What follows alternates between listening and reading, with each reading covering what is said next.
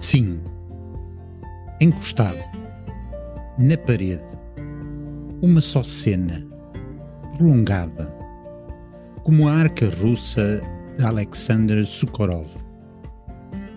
Norman Bates a colocar, a usar o telefone, as personagens, a tela, finalmente alguém. O homem desencosta-se da parede e une-se a Norman Bates. Os dois como um só. Tudo isto críptico e belo, assim. E mais não digo, nem sob tortura.